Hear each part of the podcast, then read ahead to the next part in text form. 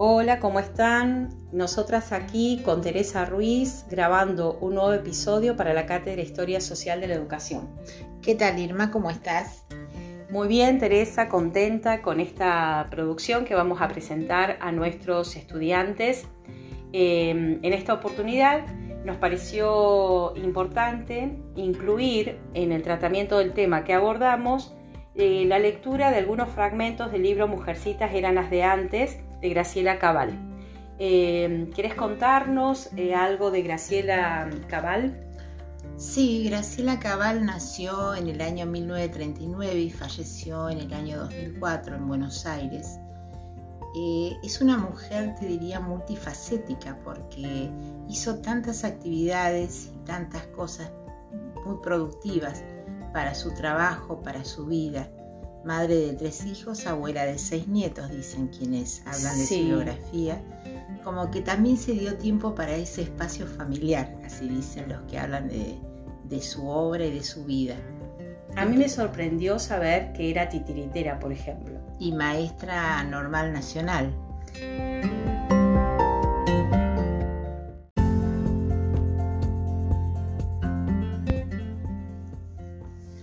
Biografía totalmente interesante, decíamos recién, con respecto a todo lo que Graciela Cabal hizo.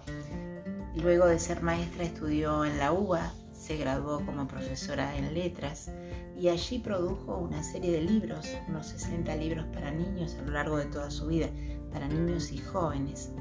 Y hay un dato interesante que leí en la biblioteca Cervantes respecto a ella que que lo menciona un autor, es que eh, cuando se presentaban los seminarios o en los congresos, esperaban que ella como expositora sea la última, dada la capacidad que tenía para exponer, para dar sus ideas. Entonces es como que la gente necesitaba que ella cerrara.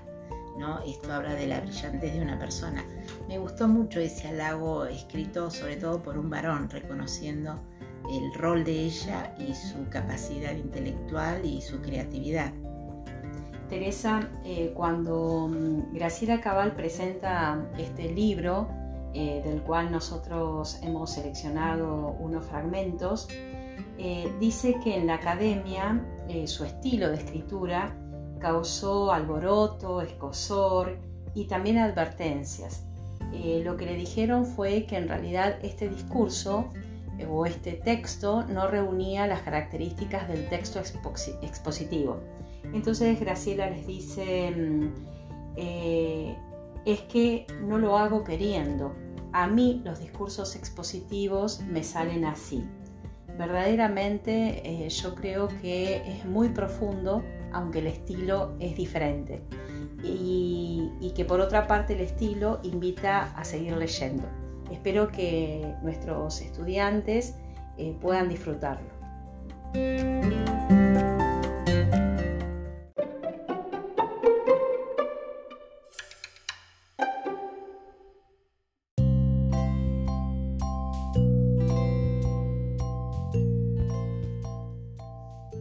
Poema pedagógico El Angelito. Uno de los miedos que atormentaron buena parte de mi infancia fue el miedo de aplastar al angelito. Hablo de mi angelito, el que me correspondía. Es cierto que yo nunca logré verlo, porque según la señorita Porota, nuestra maestra de primero inferior, los angelitos solo se dejaban ver por las niñas buenas, calladitas, limpias y muy pero muy trabajadoras. Ella, la señorita Porota, sí los veía, por algo era maestra. A todos los veía, cada angelito sentado al lado de la niña que le había tocado en suerte, más triste o más contento según el comportamiento de la susodicha niña. A ver tú, decía la señorita Porota, empinada en sus tacones, basta ya de morisquetas, ¿o no ves que el angelito llora? Después de observaciones como esa, la señorita Porota acostumbraba a hacernos cantar a coro. ¿A dónde va la niña coqueta? Chirunflin, chirunflán a recoger violetas, chirunflin, chirunflán. Ay, si te viera el ángel, chirunflin, chirunflán. La máxima preocupación de la señorita Porota, y juro que nos la transmitió, era que entre juegos de manos o apretujones, algún angelito recibiera un mal golpe. Por eso las compañeras de banco deben mantenerse bien separadas, decía, y bajando la voz agregaba misteriosamente, para no molestarlos a ellos. Nunca lo pude corroborar fehacientemente, pero se comentaba que las niñas malas del grado, las que eran desprolijas, bocas sucias y siempre se sentaban atrás porque ya no tenían remedio y mucho la cabeza no les daba, habían intentado varias veces acabar con sus respectivos angelitos, frotándose unas con otras para reventarlos y cortando el aire con sus tijeritas de labor. ¿Acaso ignoraban las muy bobitas que ellos son inmortales? La verdad es que los angelitos nos tenían con el Jesús en la boca, especialmente durante los recreos, en los que había que cuidar que no se cayeran ni se tropezaran con los bebederos ni se perdieran por ahí. Después de todo, eran unas especies de bebés.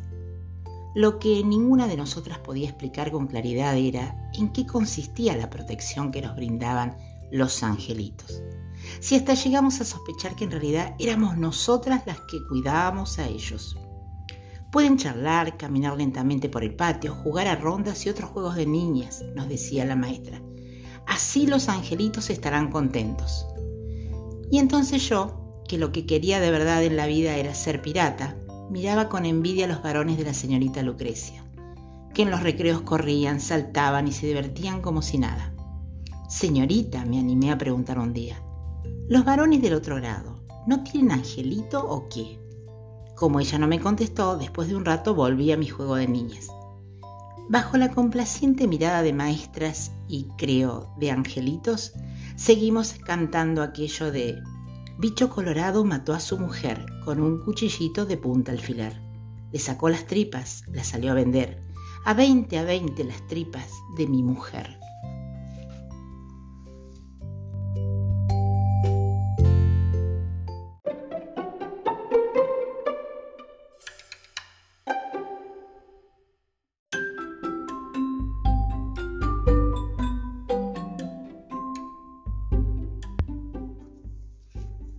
De hadas, brujas y niñitas madrugadoras.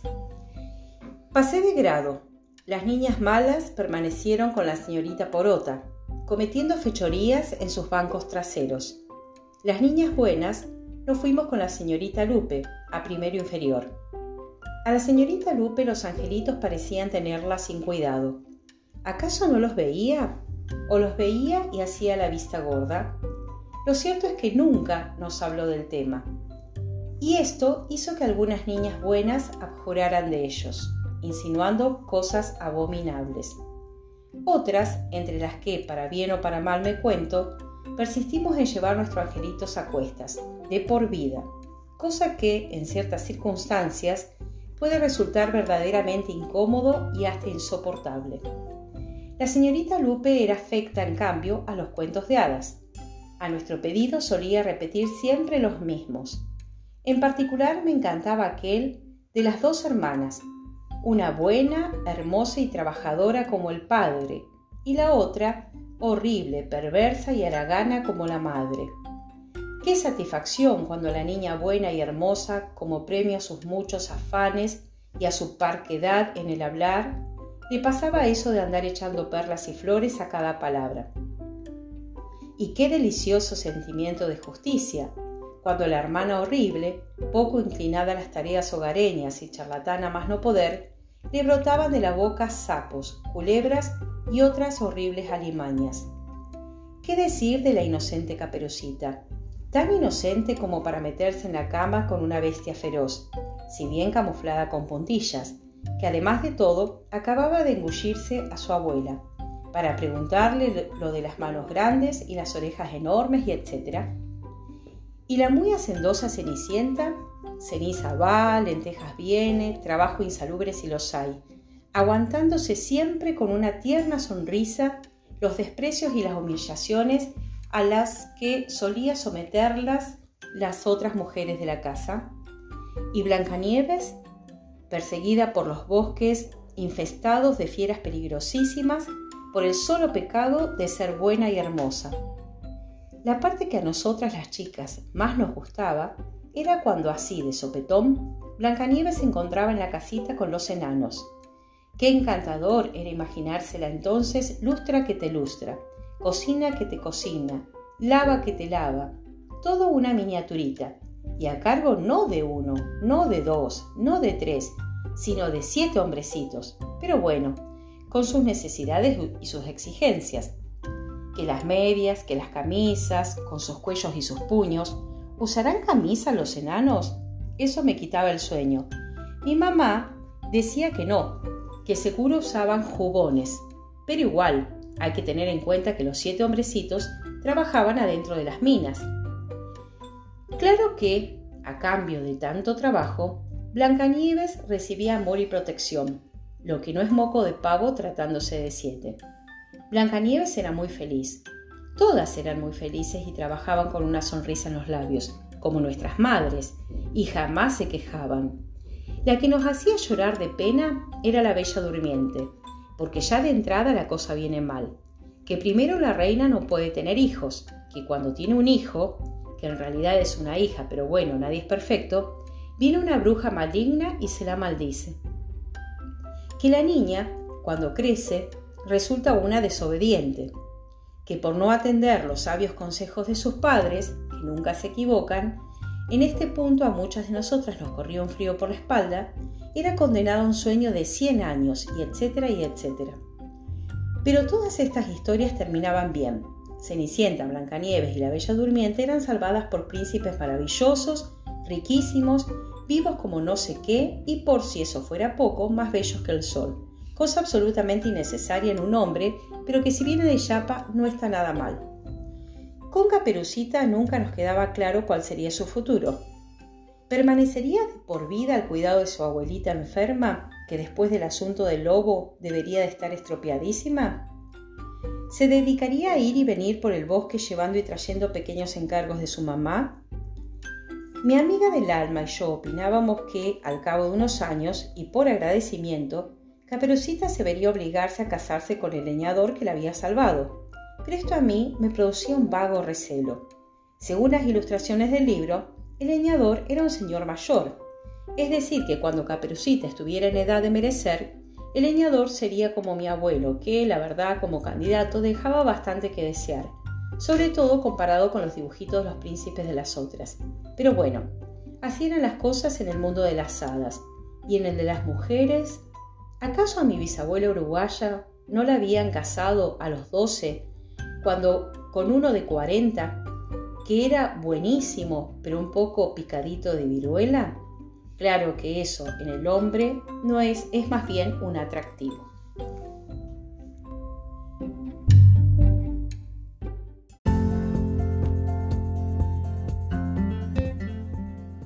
Bueno, no sé qué te pasó a vos, Teresa, pero para mí eh, siempre leer estos fragmentos me causa mm, emoción, me encanta el estilo con el que narra, con el que escribe Graciela Cabal.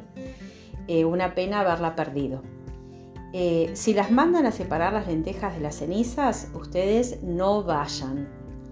Si les ofrecen una manzana envenenada, digan gracias, acabo de terminar una pera.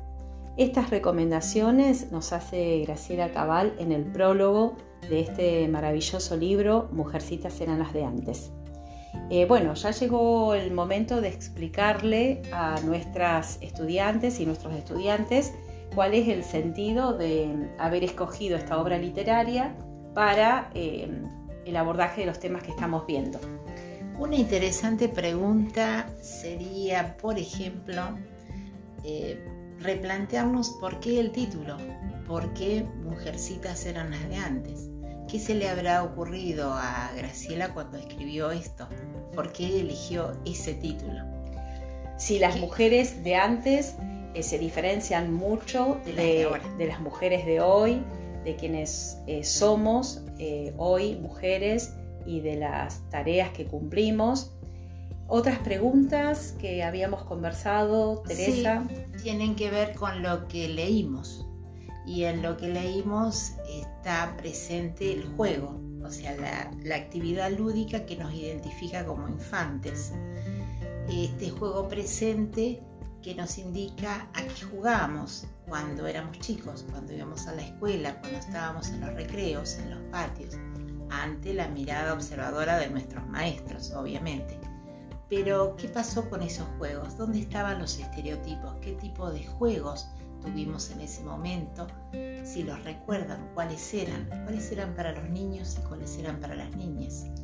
Graciela Cabal nos presenta en, en, este relato la diferenciación estereotipada de juegos para varones y para niñas. Esos juegos estarán presentes todavía en, las escuelas, en los recreos, en las plazas, en las casas. Eh, los niños y las niñas jugarán eh, juegos estereotipados. ¿Les venderán juguetes con estereotipias? ¿Dónde más observamos estereotipos de género? ¿Qué leen hoy? ¿Qué leen hoy para sus hijos, para sus hijas, para sus hermanitos, para sus hermanas? ¿Qué leyeron ustedes que son más jóvenes? Em, tal vez ya no leen Blancanieves y los siete enanitos, tal vez no leen más La Cenicienta, pero eh, siguen presentes estereotipos de género en la literatura infantil. Un buen ejercicio sería que eh, pudiéramos observarlos, encontrarlos en esta literatura, profundizando estos temas. Eh, bueno, hasta aquí hemos llegado con nuestras propuestas. Esperemos que ustedes puedan listar muchas más preguntas para enriquecer estos abordajes. Hasta nuestro próximo episodio.